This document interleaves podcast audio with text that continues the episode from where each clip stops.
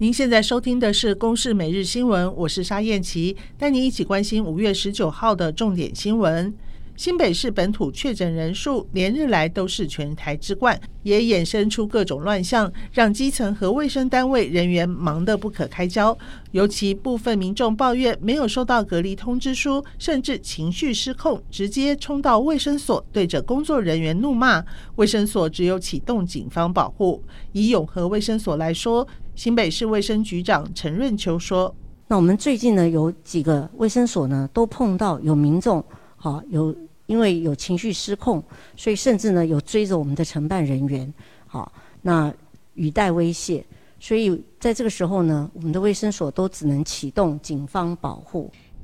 国民党昨天征召前行政院长张善政参选桃园市长，让原本有意参选的吕玉玲和罗志强感到不满。前高雄市长韩国瑜表示尊重党中央的提名作业，也相当敬佩张善政决定接受征召参与选战。至于民进党部分，由于疫情扩大，将等到疫情稳定之后再决定桃园市长选举提名人选。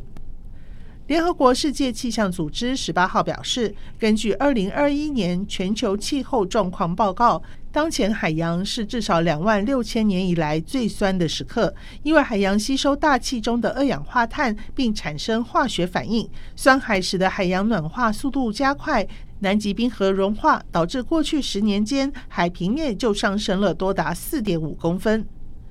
日本东京电力公司福岛第一核电厂有意将核废水排放入海的计划，在昨天获得日本原子力规划委员会的认同，认为没有安全上的问题，同意会诊审查结果，并颁布审查书草案，等于事实上的日本官方审查合格。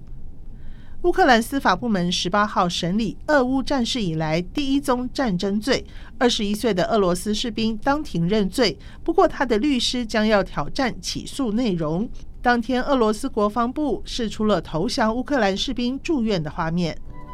以上由公视新闻制作，谢谢收听。